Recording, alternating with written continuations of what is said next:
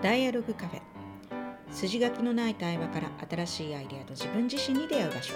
この番組はさまざまなテーマで楽しみながらお届けします。でははい。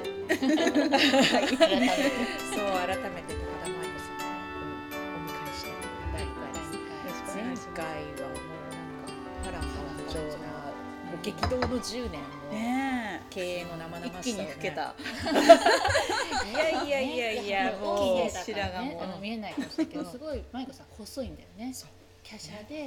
ね。でももうエネルギーがねすごい。すごい。そしてあの、うん。サバイバル能力。ね。本当本当すごい。いやーすごい女社長。って感じのいやいやいやいや。すごい話を。いや面白かったです、ね。本当、うん。よかった。そんな舞子さんがね、企業の傍らといいますか、うんうんうん、プライベートも結構この10年いろいろあったっていうことで、うんうんうんうん、ね、あの今まあシングルマザーですよね。はいうん。起業した時はまだ結婚してた、ま、してた、私初めてお会いした時にね、うん、まだここ多分、うん、そんなまあご結婚されてた。で私がそうそうだよ。そうかそうかそうだ2016年だったらね、私あの3級直前ぐらいの時に舞子さんとなんかイベントで一緒で聞いてください」って言って「すごくいいことがあったんです。ついに離婚が成立しました」みたいな。お「おめでとうございます」みたいな。っていう感じ、まあ、その時そこまで親しくはない感じの時だったんでそこまで親しくよっぽど。そうそうハッピーだ。でもなんかあこんなに明るくあのあおめでとうございますみたいな感じだったんだよね。ゆうこちゃんはね、うんまさにね、うん結婚してね。結婚でしてね。で子供これかられ産産休入りますみたいなお腹大きい時にあのあほほーみたいな感じでそうなんだ。でもだからよっぽどこんなにハッピーそうに言うってことは、うんうんうん。ちょっとあのよかったの期間なな結婚、う？ん。あ離婚離婚するのに時間かかった離婚するのに2年近くかかったんだよね。そんなかかったんだ。うううんうん。そそれえあれがだから2016年に離婚したわけう。でしょ？2000うんでね。いやでもね離婚成立したのはね2017年だったような気がする。違う違う違うそうそうそう。そうそうそう。私がだってそうそう産休入る前いつだろう16年だよ う。そうか。昔昔、そうそう。2016年か。うん、私出産したのはさすがに忘れないよ 子供の年齢があるからね。7月だったなっていうのだけ覚えてるんだけどな。だから2016年の7月だよ。私8月に子供生まれてるからそっか。今からあのあ来週から来週から私産休なんですっていう時ににすがすがしいあの 報告を受けておおみたいな感じだったんだけどそっかそっか。えそれじゃあ2年2年2年近くか。じゃあ起業したのが2014年でしょ、2000あの2015年のうん、秋にうん別居を始めて、そこからあれでも2015年だったよな。だからうん。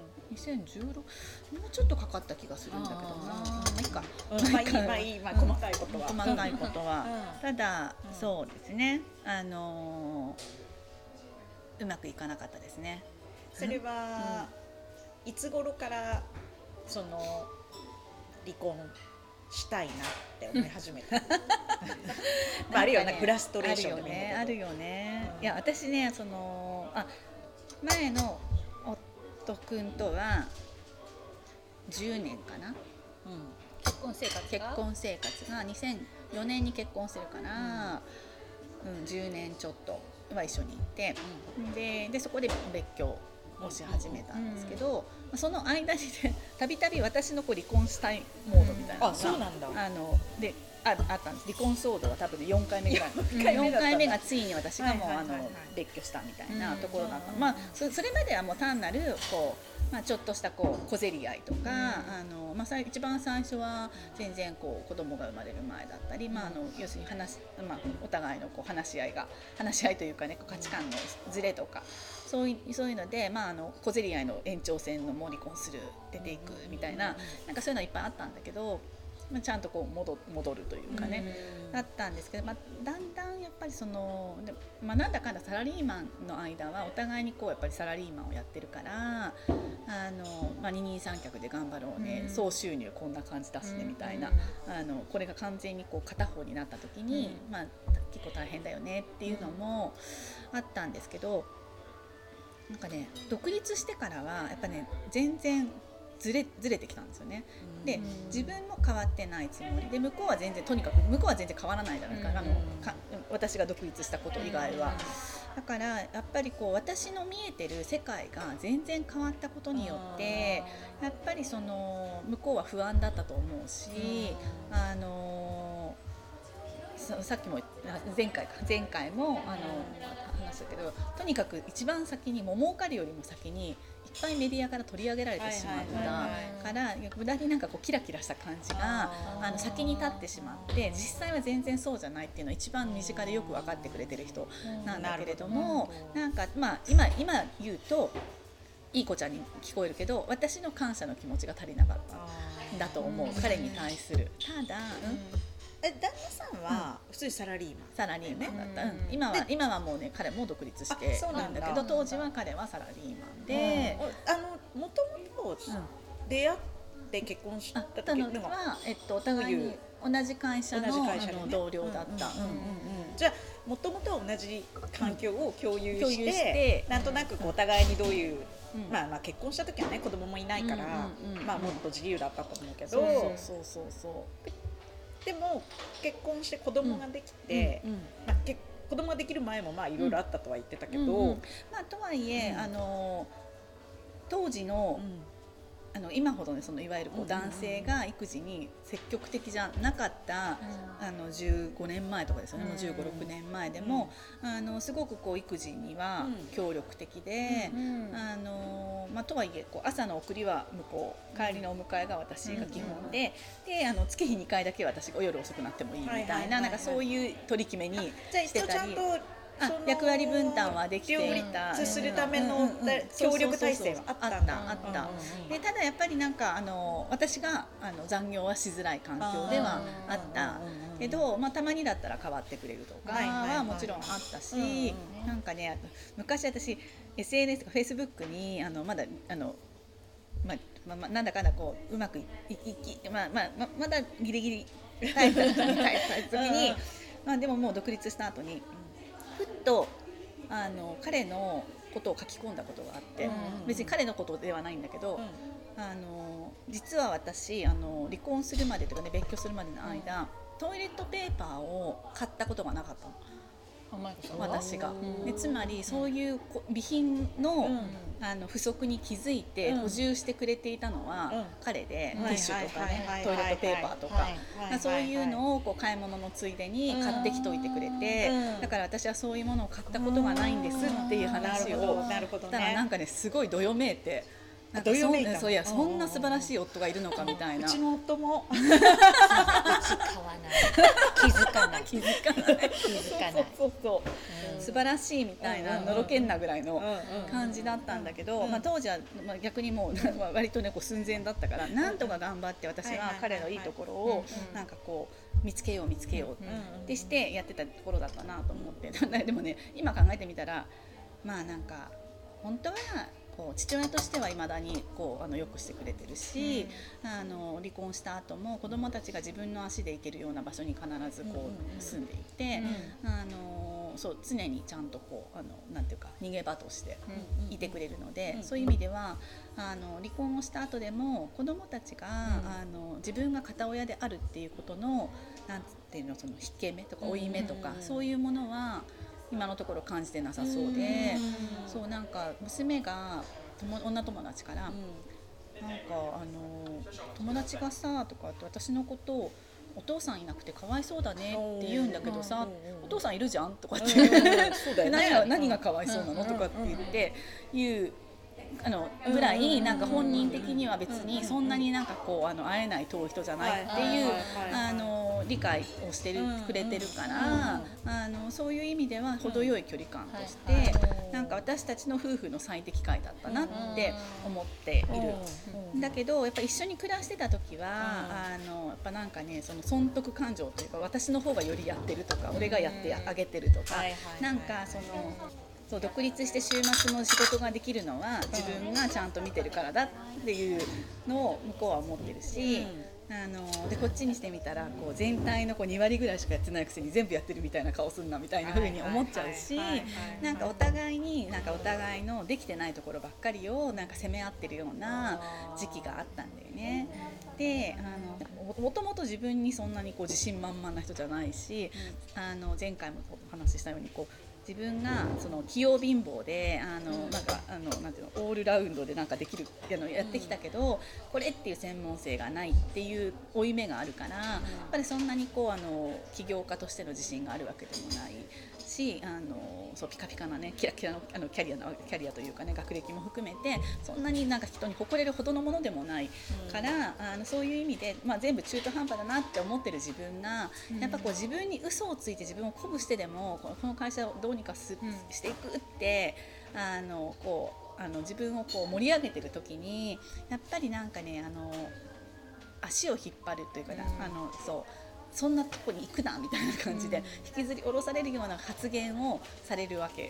嫉妬って嫉妬っていうことだと思う、うん。今日は自分の知らないところに行ってしまう、私へのその不安とかと。やきもちとか、なんかそういうことがちょっとしたこう軽はずみな言動になってそれが私をひどく傷つけて、で傷つけられるからそれを防衛するためにお互い傷つけ合ってみたいなことをやってた時期があったんだよね。でこれはまずいと。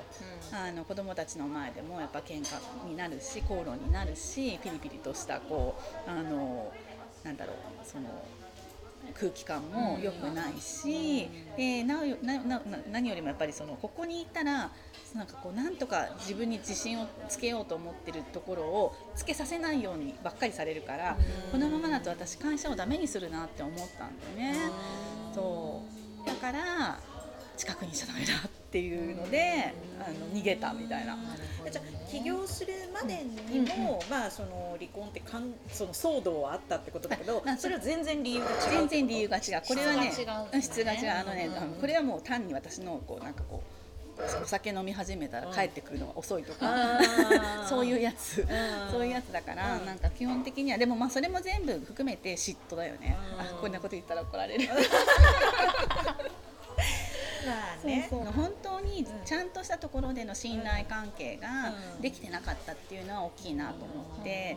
でそれに加えてやっぱそのお金のことそのいつまでもなかなかその軌道に乗らなくって私のあそう軌道に乗らなかったところであのなんだろうやっぱりねあの手元にあるお金がどんどん減っていくのは怖いから、あのこんなねこうあの、まあ、ちょっと立派なタワーマンションに住住み続けてるのは今の私たちには分不相だから、まあ、う売るとは言わないからここをど誰かに貸して、もうちょっとこうあの毎月のこうキャッシュフローの中でできる生活に変えたいって話をしたんだけど、それは聞き入れてもらえなかったんだよね。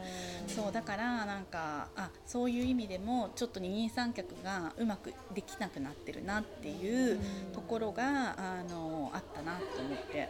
そう。あのこの前ねあのタスカジの和田さんに、あのうちのセミナーに出てもらったことがあって、こういうね夫婦のお金の話をしたの。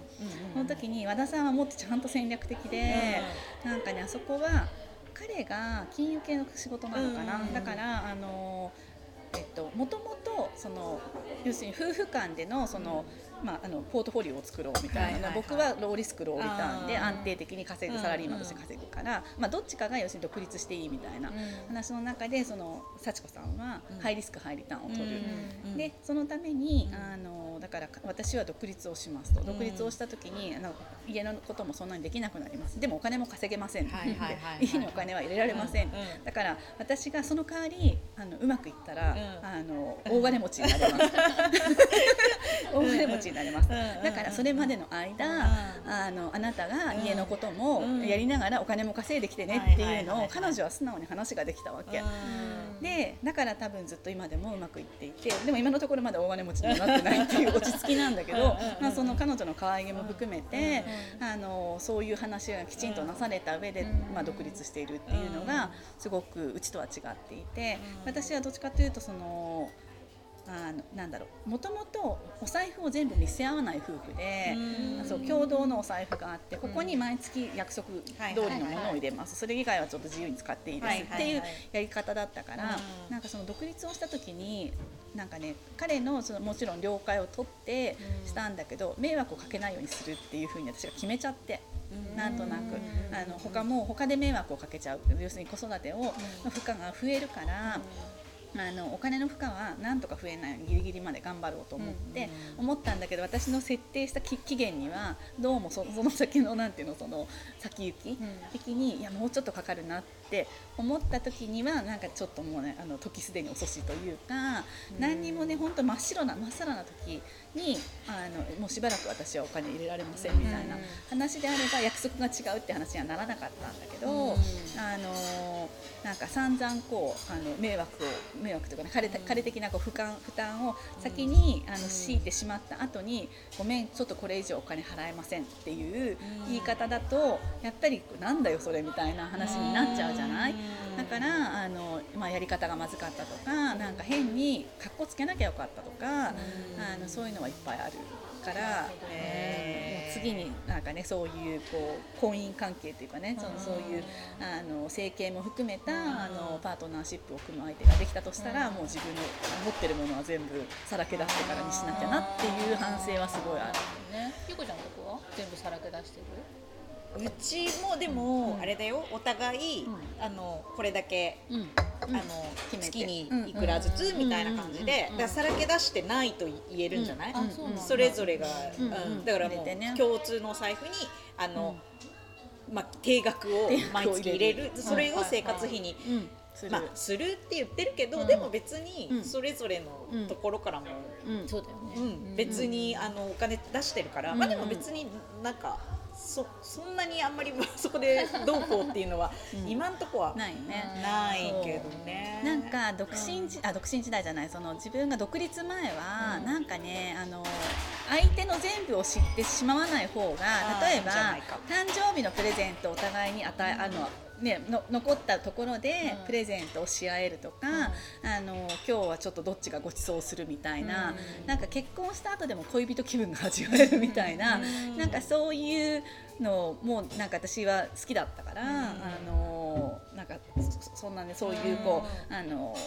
ここの共通財布以外のところは一切関与しません。ルールはあの性には合ってたんだけどやっぱりその生活が思いっきり激変する時収入状況が激変する時にはあのちゃんとルールは見直したらよかったなっていうのはすごいあって。え、ようこちゃんのところ私ははい基本今、まあ、基本的に多分最初から全部さらけ出してて結婚前から、前から、えまあ、ー収入と貯金おと、ごいね。そのしかも貯金っていう貯金っていうかその資産っていうか、うん資産ポートフォリオも、それどっちから持ちかけたの？そう開示しましょうって。なんだろうね。気になるよね。なんだろう？えそれロマンチックさが荒いよね。えでも例えばその結婚費用とか、ういう話の時に、うん多分なんか出た気がして、でそそうそうそう。でその時に話をしでこでも子供が生まれるまではやっぱりその、なんか共同財布に入れるみたいな感じにしてたんだけど、うん育休とかで、一旦ほら収入が減ったりするししたからうん育休中とかに、でその時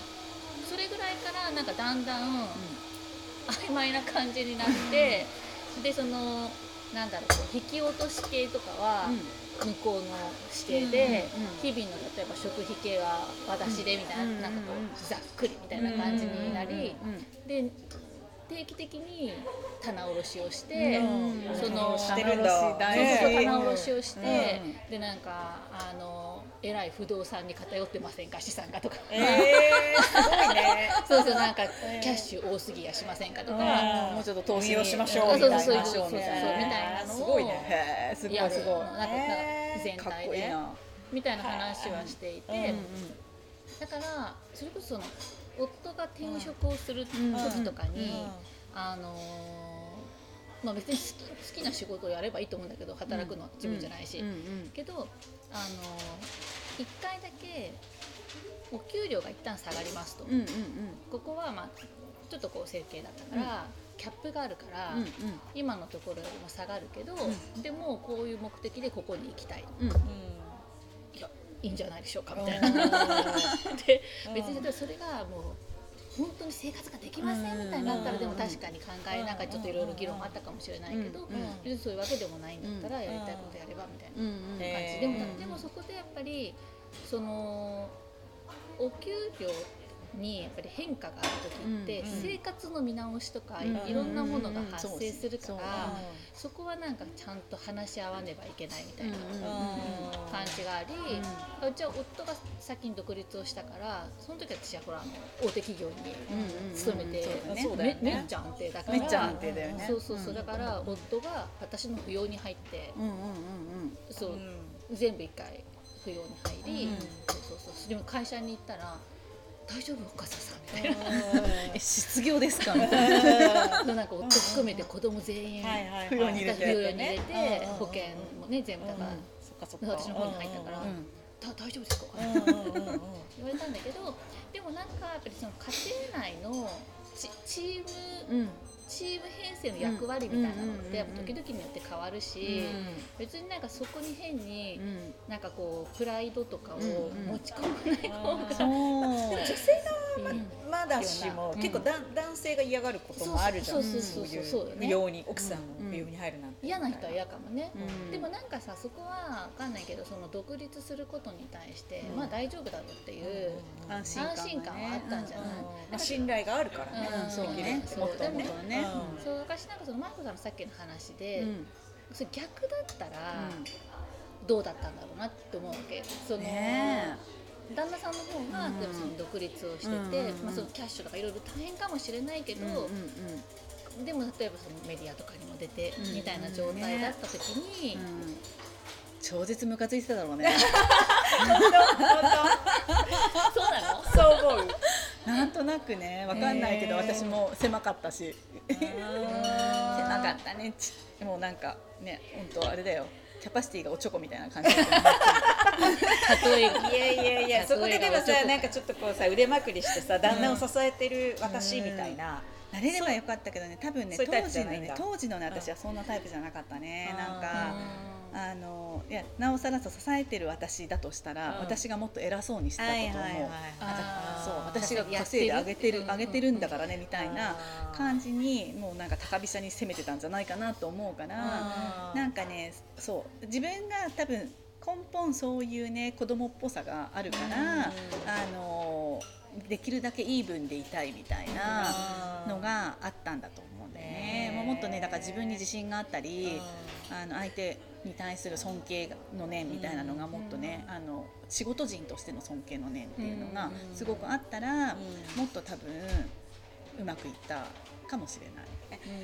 かもさその まあでもそういう状況になってもね、うん。まあ普通さそのそれこそさ起業して、うん。まあ収入もだいぶ自分自身の収入は減ってしまっています、で子供2人います、あそうだよね。そもそもさ、うん子供を育てるっていうこと、そこはそこは揉めなかったの？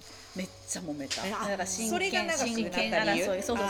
真剣争いがあのとかまあ。あの養育費とか、あの面会交流のルールとか、うんなんかその辺、まあ、まあだから真剣を向こうが欲しがってたから、でも絶対渡すもんかって私も思ってたからそっか、うん。じゃあなんかさでもそれを考えてまあやっぱりふまあ結婚離婚に踏み切れない人っていうのはたくさんいるわけじゃん、まあうん特に女性、るまあうんもちろんね親権は女性側が取りやすいっていうのはあるかもしれないけど、うんでも自分自身に収入がないとか、少ないだと。うん。不安だよね。じゃあそうん。そこの迷いはなかったの、なんかねそれねなかったんだよね、なぜかといういや、なぜかというと多分ね、もっと大それたことをしてしまったからあ要するに独立とか起業っていうね。大それたことをしてるとなんか感覚がね麻痺してたんだと思うんだよね。もうちょっとこう冷静に考えたら、もっとねうまいやり方っていっぱいあったのよ、うん。今考えてみたらね、うん。例えばその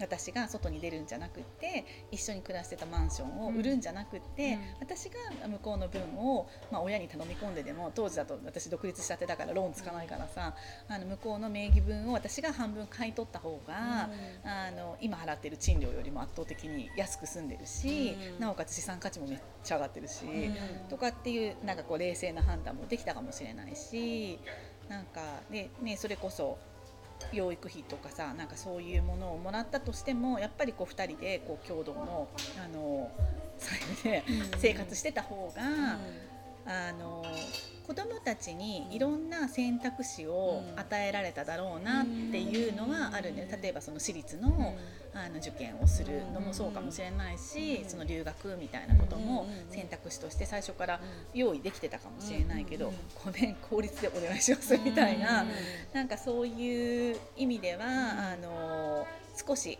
子どもたちのその幼少期というか、あのそね、都会で育っていくっていう意味での選択肢は狭めてしまった気はするし習い事もあのやる気がないものに対してお金は払いませんっていう、あの本当にやりたいことだけちゃんと選んでくださいっていうふうになるし。はえ、つまりその親権を取るにあたり、うんうん、旦那さんのこう、なんていうかからもらうものを、結構あのいらないですっていうことしたってこと。うん全然全然。そういうわけじゃんい。やできる限り欲しいですなんだけどあの要するにその過去の収入状況から考えた時に、あの裁判所が決めてるさ、あの妻の収入夫の収入みたいな、なんかこういうなんかねあの資産表があって、なんか妻いくら夫いくらみたいなところのこの交わったところのゾーンの中で決めてくださいみたいなこれが一般的なあの常識的なゾーンですみたいなのがあって、しかもねサラリーマンよりも自営業者の方がなんかそのもらえる金額が少なかったりするんだよね。そうだから、うん、本当に専業主婦の人があの離婚した時っていうのは1人当たりいくらっていうのって結構な額もらえるんだけど、私の場合はその収入があったなおかつ自営業者であったみたいなところでで夫の収入がこうですみたいな。だからそのあのここのゾーンでいうと1人いくらですみたいなものが決,、ま、決められていて、で本人的にはまあそれ以上払わない。だって私が自分でできるって思ってあの親権主張してるんでしょみたいなちょっと兵糧攻めじゃないけど。はいっていうところでガチガチあのやったんだよね。調停？調停、離婚離婚調停というかその当時だとまだ別居中だったから、婚姻費用のなんとか調整調停みたいななんかそんなやつだったかな。で婚姻費用だったらこうで同じ理屈であの養育費だったらこうみたいなね表がちゃんとあるわけ。そう。まあ、企業のさ、ほら1回目で聞いた、あの表サイサイドのサバイバルやりながら、裏側もこの、確かにね。調停ね本当だよ、本当。どんだけ両輪サバイバル 本当だよね。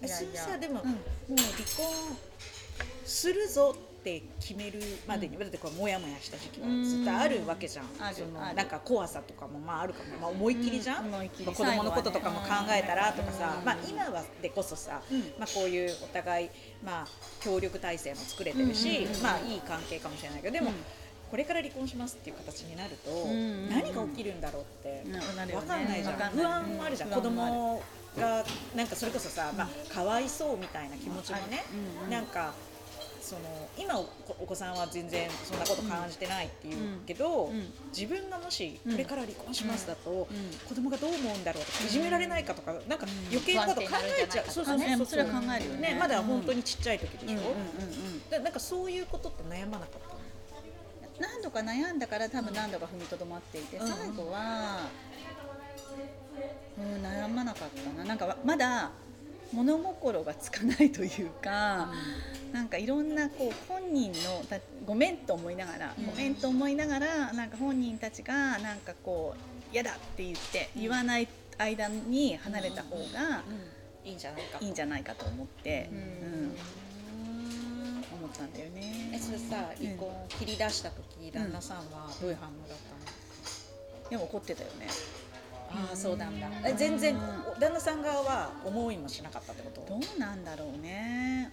うんなんか今回もなんだかんだ切り抜けるって思ったのかもしれないけどもうちょっと私家出ますって言って、うん、でサクサク決めてである日家を出たみたいな感じだったから、えー、でもねどこにいるかもう言って家出てるから別にあのあのあれなんだけどねその雲隠れしたとかではないんだけど。そうそうそう。へえ。なんだろうその昔すぎて覚えてないけど、もう本当にとにかくなんか勢いで出ないと、なんかダメだって思ったんだよね。勢いで出ないとこのなんかそう怒りみたいなのとかその憤りみたいな、なんかそれにそのそのエネルギーに助けられて出ないとで一回離れてしまったら多分戻ることないだろうなと思ったんでね。でそうなんだけどこの憤りが過ぎるまで耐えたら多分離婚しなかったみたいなのはあるかもしれないけどなんかあのそう。でも一旦まあ、離婚まで慌てる必要はもしかしたらなかったかもしれないけど一旦は絶対に離れないといけなかった当時は。うんっていう。なるほどね。あの一緒にいると喧嘩しちゃうみたいな感じなの？それとももう口聞きませんみたいな感じだった。なんか私が呼吸できなくなってたんだよね。もう怖くて。あ怖いって感じなんだ、うんうん、あ結構声を荒げるとかなんかそういういや荒げない。逆。荒げない。静かに。静かに。怒ってんの。なんか静かに怒ってんの。それがもう怖くて。そうなんだっけあの足をこう引っ張られる感じってそうそうそうそうそう。それはねでも本当に足引っ張るわけじゃなくてね。分かる分かる言葉で言葉でね。そうそうそうでもなんかそうするとどんどんどんどんなんていうのかなこう動きづらくなるっていうかそうそうそう。しなんかこうやっぱり何かの会話をしても噛み合わないしあの普通さやっぱりこう人と会話をしてあの気持ちいいなって思うのってさ自分が何かを発したら、まあ、ある期待範囲のさ、反応があるとかさ、あのそれをちゃんと拾っていいようにそのいいいいあの返事を返してくれるとかさ、うん、なんかそういうそういう関係性だからこそ人と会話するのって楽しいじゃない、うん、でもなんかそれが全く成り立たないっていう、うん、何言っても否定形だったりなんかあのちょっとうまく意思疎通ができなかったり、いや私こんなにこう人と会話できないって私頭悪いのかなとかって思っちゃうぐらい、なんかなんでなんでだろうなんでこんなに通じないんだろうぐらい、なんか最後全然分かり合えなくって。っていう感じだったなと思って。あのお子さんはその時、うん、上がもう小学生だよね。小学2年生、2年生。うん、下はまだ3歳、4歳。うん、だ、ね、でもまあお兄ちゃんは、うんうん、まあわからないわけじゃないじゃん。わからないわけじゃないけどね。どうなんて言ったの？ななんかどう？まあ、とりあえずそのパパとママは別々に暮らすことになりましたって言って、であのであなたたちはママと一緒に来てほしいけど、うん、来てほしいと。でまあちょっとでもパパも一緒に暮らしたがってるけど、あのまあ、ちょっとずるいよね。あの彼とすごく仲良しな私のいとあの彼のいとこがいてさ、うん、なんか自由に会いたいんだったらママの来た方がいいよっていうさなんかちょっとこう目先の,、あの彼にとってのメリットだけを。提示してじゃあママのとこに行くみたいな、なんかそういうことを誘導したずるい母親だったなって、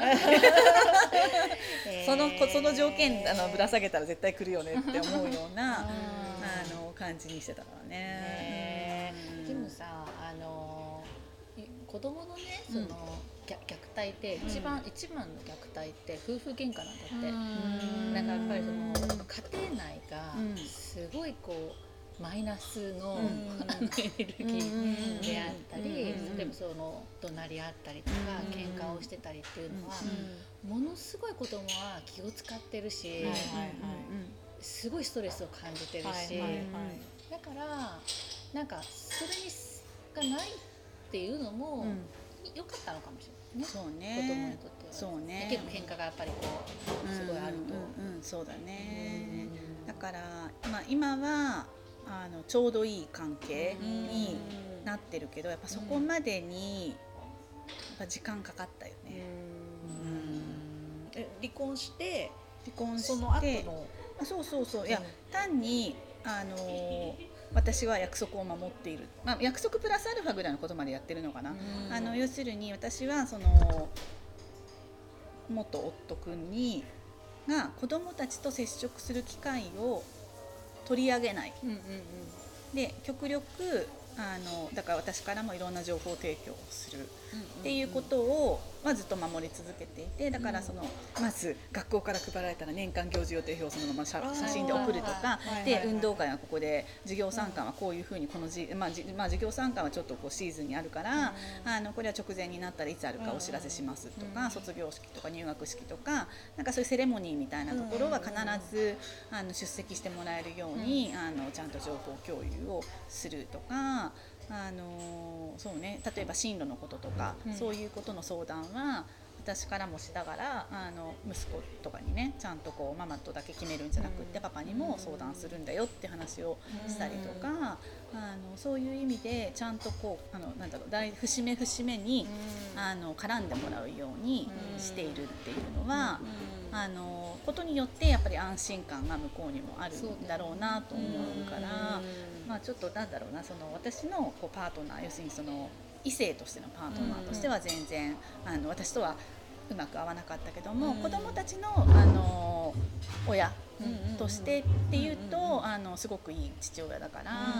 あの一緒に暮らしてはないし4人で旅行に行くとかね、4人で食事に行くとか、うんそういうのはないけれども、あのまあ、今がわ私たちの関係性での最適解だとは思って、うんなるほどね、そっか。今はじゃああの子供たちはどれぐらいの頻度で、どう？いやもうねなさ最初の頃は月に1回泊まりがけでみたいな感じだったんだけど、うん最近はもうあの子供たちがあの直接と直接やり取りをして、あうんいついつパパのまあねともう高校生と中学生だもんそうねそうそう。だからねそれこそ向こうの一人暮らしという家にさ泊まりがけで泊まりに行くっていうとうん子供たちの体が大きすぎてうんあのちょっとむしろ狭いから帰ってくるわとかっていう。なんか晩ご飯だけ食べて帰ってくるとうんかあのなんか一緒に旅行に行くとかねあの向こうの実家に帰るとかそういう時は泊まりがけで行ったりとかっていうふうにして。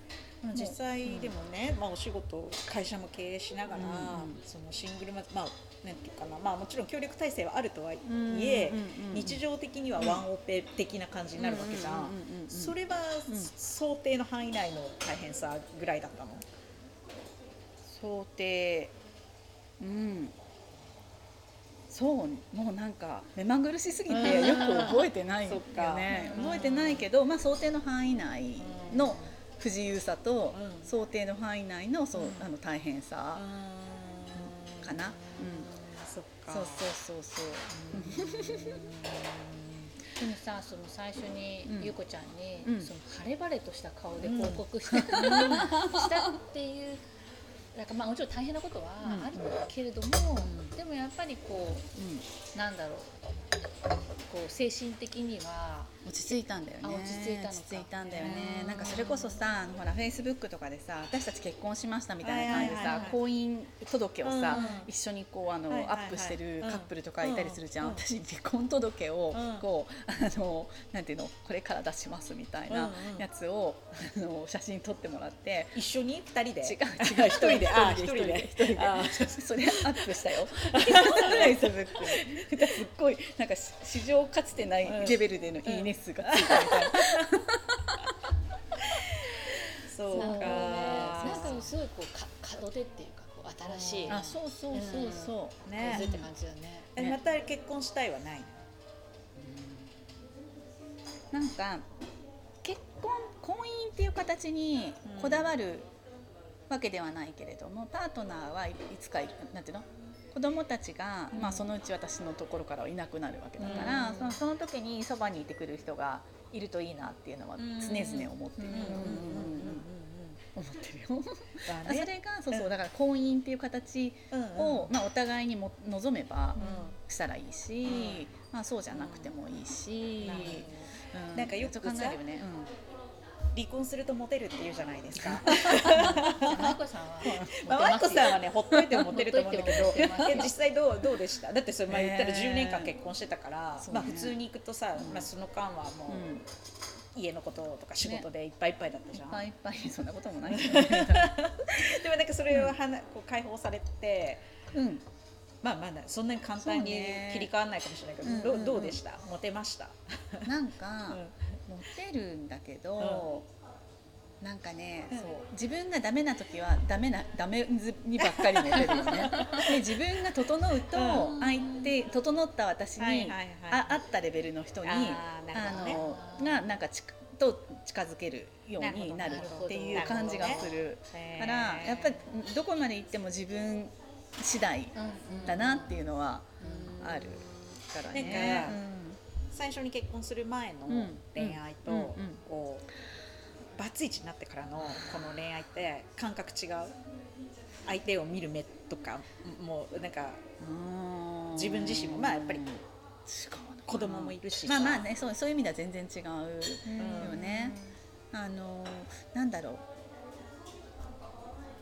最初のさ結婚する前の恋愛は、なんかある程度さこう相手に私の人生の生計を任せたいぐらいのさ、あイメージでさ、うん。恋愛してるじゃない、うん。結婚も意識するし結ね婚も意識するし、うん。で今の恋愛だと、まあ、それもそれであってもいいけれども別に私自分の足で立ってるし、自分であの要するに例えば子供を育ててもらう相手が必要だから恋愛しますっていうのはもちろんかけらもないしさ、まあ、ここは私の課題で、なんかここのそのお金のこととは関係なくその私の人生をより豊かにしてくれる、うんあの人っていう意味であの相手探しをする感じだよね。